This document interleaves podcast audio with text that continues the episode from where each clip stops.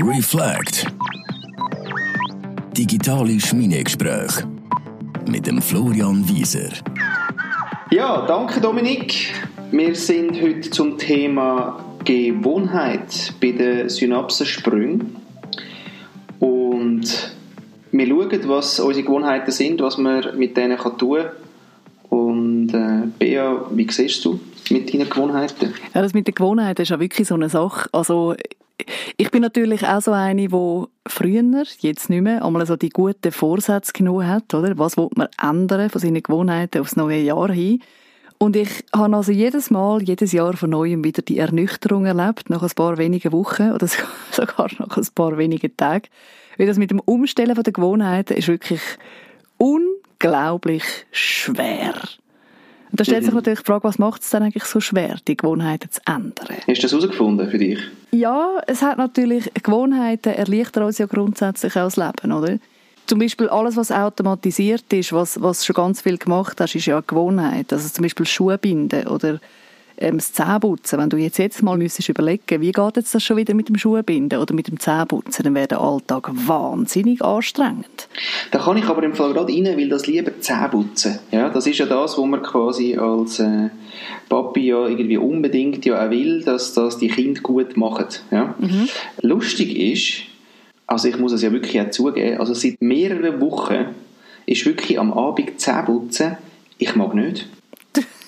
Jö. Und es ist wie, ich weiß nicht, ich, ich, ich gehe nicht im totalen Delirium dann ins Nest. Und ich habe aber so, auch so etwas wahnsinnig rebellisches seit wirklich jetzt mehreren Wochen, dass ich am Abend nicht putze, keine Lust oder irgendwie ist mir das blöd.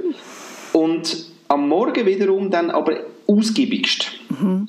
Okay. Aber wie kommt es zu dieser Änderung? Ich bin nicht wirklich zu faul, also weißt du, so vom Gefühl her, sondern es ist wirklich einfach im Sinn von, hey, am Abend, es ist wirklich so komisch rebellisch, so im Sinn von, ja, ja, das sagen alle und ist wichtig und ja, wahrscheinlich wäre es halt leider wichtig. Aber jetzt habe ich ein paar Wochen, dummerweise, äh, geht es mir umgekehrt. Das ist sehr spannend. Das habe ich jetzt äh, so noch nie gehört, dass jemand seine Zähne nicht mehr putzen will. Ähm, ich bin kein Psychologe, ich kann wie nichts dazu sagen. Mensch, mal ich, wenn ich jetzt, Psychologe, würde, wenn ich jetzt so in die Rolle vom Psychologen gehen, würde ich Was steckt fragen, dahinter, Florian? Äh, genau. Was war in deiner Kindheit? Gewesen? Haben Sie denn sonst im Leben irgendwelche Situationen im Moment, wo Sie gerne würden wollen, rebellisch sein, aber nicht können? Dass Sie es darum beim Zähneputzen ausleben müssen? Schön, aber ist ja eigentlich noch schön. Ist ja ungefährlich in dem Sinn. Es kann teuer werden, je nachdem. Es kann teuer werden. Aber weißt du, ich putze ja elektrisch. Ah, ja gut, dann ja. Dann lange einmal in der Woche. Ja, nein. nein, warte schnell. Bevor ich jetzt da als Grüssel rauslaufe. Also, egal, egal.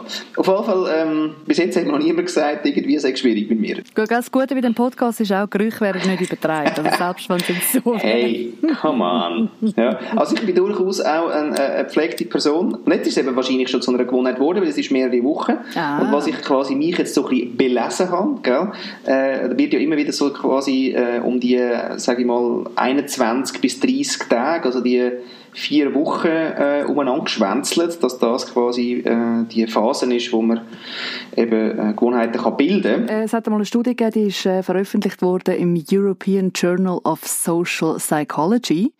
Und dort haben sie einen Versuch gemacht mit Studenten und dort ist wirklich herausgekommen, dass mit diesen 66 Tagen, wo man auch immer wieder hört, dass man quasi 66 Tage lang etwas machen und dann ist es Gewohnheit, das ist wie in selber Studie der Durchschnitt gewesen.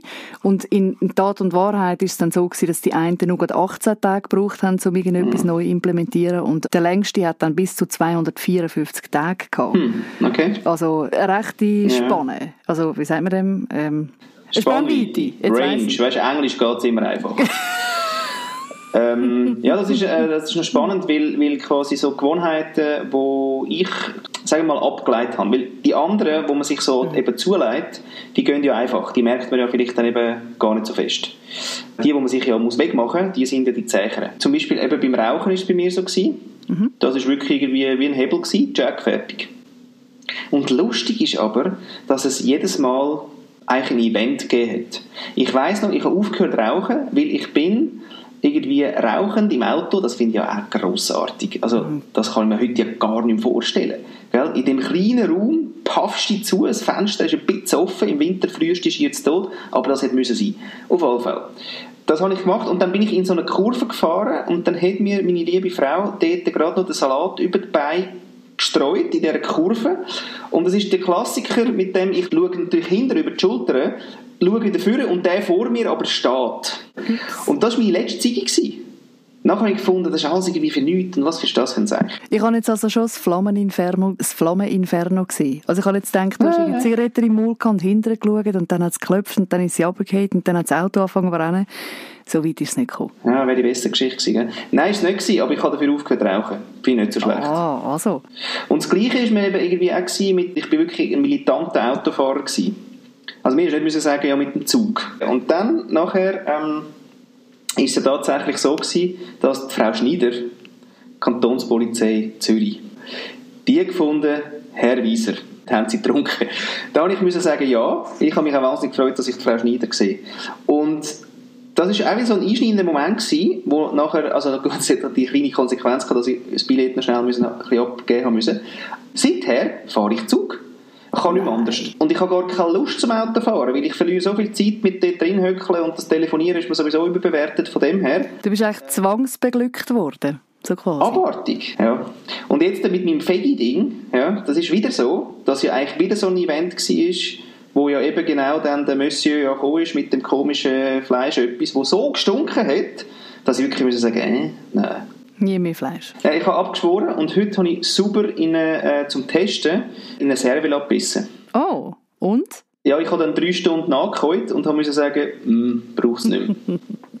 aber da habe ich gelitten mit dieser hohen Cervela. Aber meine Kleine ist eben heute hat Waldmorgen gehabt und dann hat sie die heimgebracht und ich gedacht, ja, ja, du Cervela, dich nehme ich wieder mal.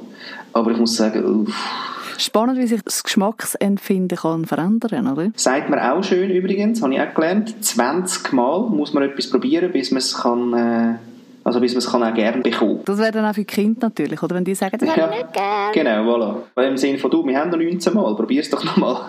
Komm noch einmal, dann hast 20. Ja, also irgendwie lustig. Also so größere Gewohnheiten, die sind immer geknüpft an grosse Events. Wenn es mit Emotionen verbunden ist, dann kannst du Gewohnheiten viel schneller ändern. Mhm. Und sonst braucht es einfach zum Gewohnheiten ändern, da gibt es eigentlich wie so zwei Schlüssel, nämlich Wiederholung, also immer wieder, immer wieder, immer wieder machen, oder aber Belohnung. Wenn du irgendeine Belohnung bekommst fürs neue Verhalten, dann bist du auch immer motiviert, um das neue Verhalten dann wirklich längerfristig beibehalten. Ja, das muss ich eben sagen, das kann ich durchaus berichten, dass eigentlich jetzt seit diesen drei Wochen jetzt Gemüse essen, die Freshness im Körper für mich durchaus erlebbar ist. Und ich glaube, wenn ich die nicht hätte, wäre es schon ein Zeichen. Hm. Also dann ist quasi wie Belohnung jetzt. Ja, ja, genau. Was ich auch gelesen habe, ist, äh, und zwar im Zusammenhang mit dem, äh, mit dem Buchschreiben, dass dort so die, die, die, weißt, so die Writer-Tipps, die es dann da links und rechts dann geben, dass du wirklich eigentlich nie zwei Tage hintereinander nicht schreiben Du darfst mal einen Tag aussetzen, im Sinne von, ja, eben, habe ha, keinen guten Tag, weglassen, aber nicht zwei Tage. Not gut. Also, was ja auch noch spannend ist in diesem Zusammenhang, ist, dass viele Leute auch so ein bisschen darauf warten, bis sie motiviert sind, bevor sie etwas machen, oder? Und das mit der Motivation ist eigentlich ganz ein schlechter Treiber, weil Motivation ist extrem tagesformabhängig. Mhm. Wenn du hingegen etwas mit dem Willen machst, dann kannst du dich wirklich quasi selber zwingen, zum etwas zu machen, egal was du gerade für eine Tagesform hast, und dann ist die Chance, dass du etwas Neues als Gewohnheit etablierst, viel, viel grösser.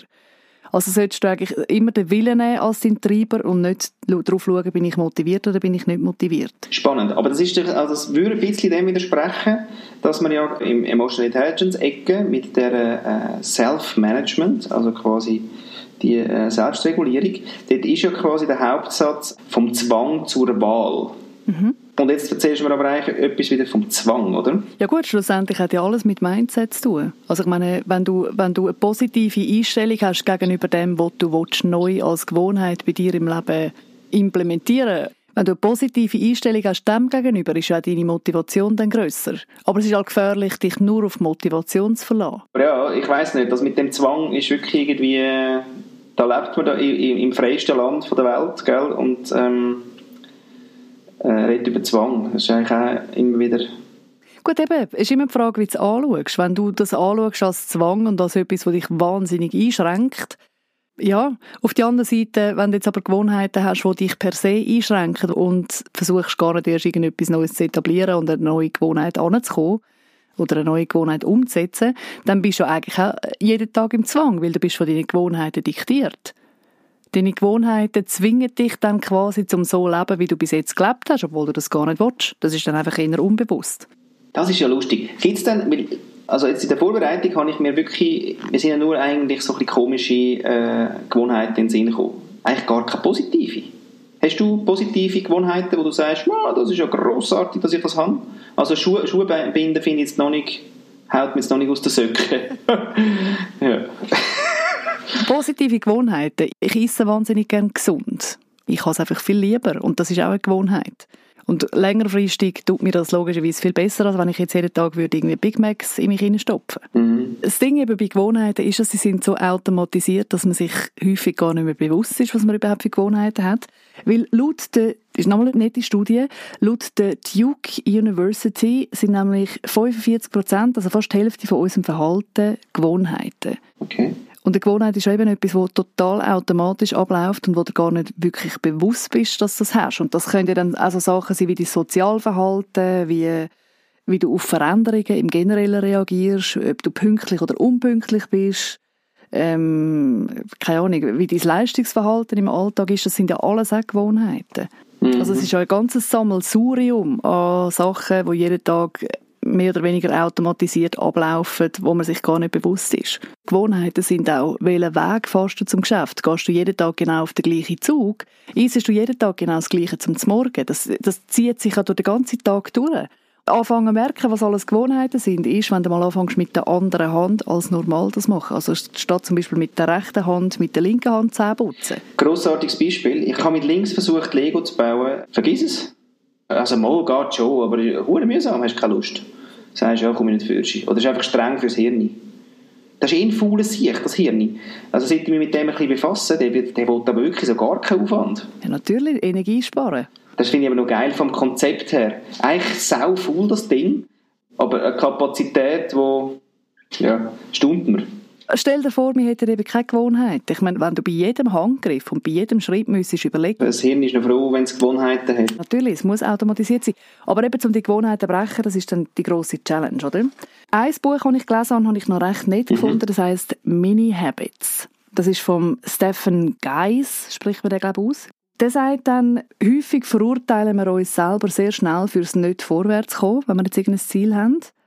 Aber wir verurteilen dann selten unsere Strategien, die wir verwenden, zum vorwärts zu kommen. Mhm. Wie wollen wir denn da kommen? Und vielleicht sollten wir mal das anschauen, was man dann kann ändern am Verhalten an sich, an diesen kleinen Sachen, wo das alles, wo einem quasi vorwärts oder eben nicht vorwärts bringen. Und dann eben haben wir immer noch das Ziel vor Augen und wir schaffen es nicht und wir probieren es wieder und wieder und wieder eigentlich mit der gleichen Strategie, die nicht funktioniert, einfach weil wir uns gewöhnt mhm. sind, um es auf diese Art zu machen. Er sagt, wenn man jetzt wirklich eine andere Gewohnheit in seinem Leben hineinbringen dann sollte man es wirklich abbrechen in kleine Schritte und so anfangen, Mini-Habits, eben wie der Buchtitel ist, in seinem Leben etablieren. Also wenn du jetzt zum Beispiel sagst, ich will ein Sixpack auf den Sommer hin, dann ist dein Ziel nicht pro Tag 50 Sit-Ups und 20 Squats und 20 Liegestützen, sondern dann ist dein Ziel jeden Tag drei Sit-Ups. Und das Ziel ist so lächerlich klein, dass du eigentlich gar nicht kannst scheitern. Und dann fängst du wirklich an, jeden Tag. Und das ist dann etwas, wo du dich dazu, sind wir wieder beim Zwang, quasi zwingst. Jeden Tag machst du kauen oder gestochen deine drei Sit-Ups. Und dann passiert etwas mit der Zeit automatisch, dass du dann eben nicht mehr drei machst, sondern fünf und dann zehn und dann zwanzig. Und das Ziel ist aber immer drei. Du fängst nicht an, das Ziel anpassen, sondern das Ziel bleibt bei dem Minischritt, sodass du nicht kannst scheitern Und du fängst automatisch an, gegen wie anpassen, weil es einfach einfacher geht und mit der Zeit hm. ist wirklich dann die Gewohnheit etabliert. Mhm.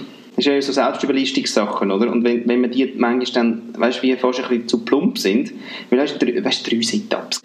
Und ich sage, ja, komm, also da fange ich gar nicht an. Richtig, es klingt lächerlich, aber jetzt fangst du mal aufrechnen. Jetzt machst du drei Sit-Ups. Machst drei Sit-Ups pro Tag.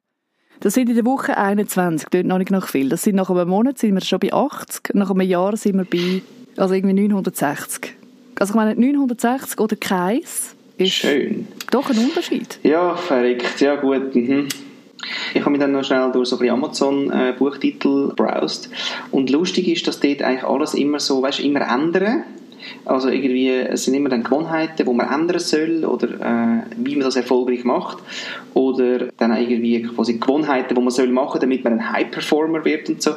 Das löst so viel Stress aus und du merkst schon wieder, es ist so eine ganze hure ähm, Gewohnheitsveränderungsindustrie, oder, wo jetzt wieder ein Haufen Leute mit irgendwas wollen, äh, Tipps und Tricks ein bisschen Geld machen so öd. Eigentlich ist es wieder nur so ein bisschen wahrnehmen, wo ich überhaupt Gewohnheiten habe. Es ist, wieder, es ist wieder wie immer. Zuerst mal, ach ja, es ist wieder beobachten und wahrnehmen und merken, ah, so mache ich das. Und dann finde ich schon eine schöne Frage, was, was würde mich denn, also was, was motiviert mich eigentlich, dass ich die Gewohnheit mache? Eben, macht es mir am Morgen äh, irgendwie mega startready, äh, einfach für den Tag, jetzt nicht performing-mäßig, aber so im Sinne von, hm, mag ich in den Tag so einsteigen, gibt mir einfach wirklich ein gutes Gefühl, gutes Selbstbewusstsein, dass ich nachher die Sachen die da kommen, die eh genug wild sind, einfach auf eine gute Art kann machen kann. Wenn du es mit Ja beantworten ist ja super. Aber ganz ehrlich, ich habe es gestern wieder gedacht, ich bin in Zürich an der Bahnhofstrasse und wenn ich dort die Bahnhofstrasse entlang gelaufen bin, habe ich einfach sagen, die meisten machen das Gesicht wie drei Tage Regenwetter. Ist, äh... Gut, ich meine, ich kenne deren ihr Leben nicht, aber es sieht definitiv nicht sehr motivierend und sehr positiv aus.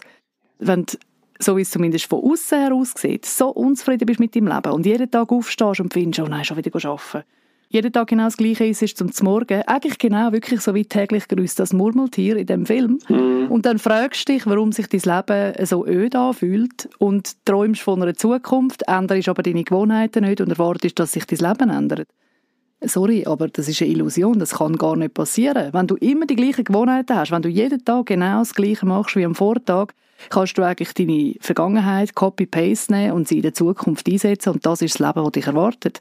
Schau mal deine Gewohnheiten an und schau, was, was von dem bringt mich wirklich vorwärts, dorthin, wo ich wirklich sein will und was hindert mich daran.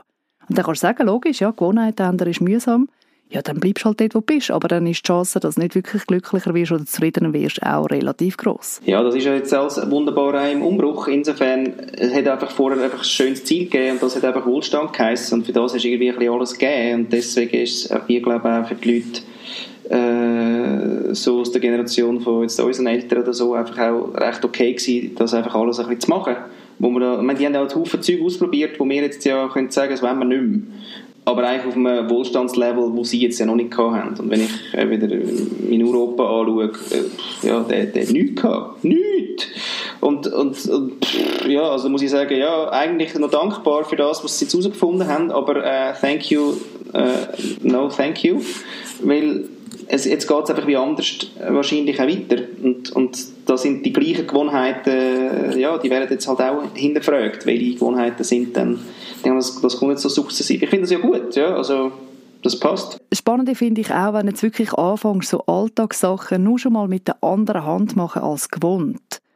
Erstens mal macht es irgendwie spannender, weil merkst so irgendwie krass. Ich bin mich so gewöhnt, um immer alles mit der rechten Hand zu machen, dass ich mir wirklich vorkomme, als wäre ich irgendwie so wieder ein Kind und muss irgendwie Sachen lernen.